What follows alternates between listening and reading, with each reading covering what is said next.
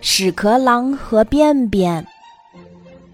一头老黄牛走过，留下了三堆牛便便。便便的味道引来了两只屎壳郎。屎壳郎决定把家安在便便不远处。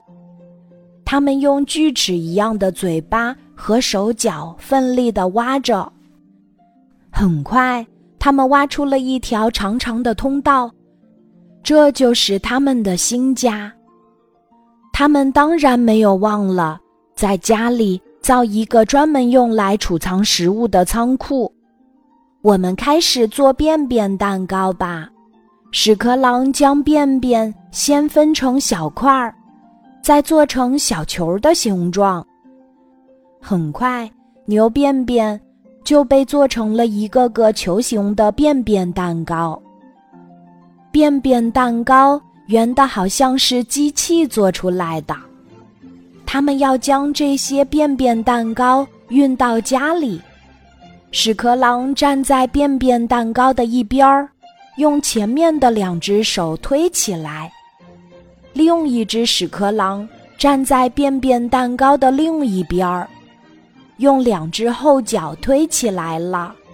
一、二、一、二。用力推呀！两只屎壳郎不怕困难，把所有的便便蛋糕都运到了新家里。这些便便蛋糕也是屎壳郎宝宝的小房子。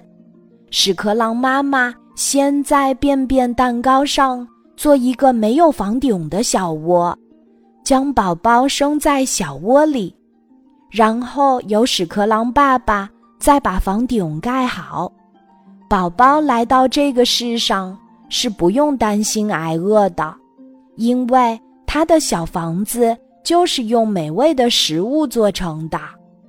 你瞧，屎壳郎也有他们的幸福。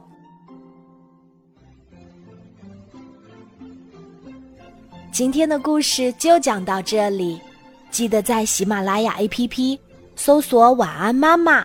每天晚上八点，我都会在喜马拉雅等你，小宝贝，睡吧，晚安。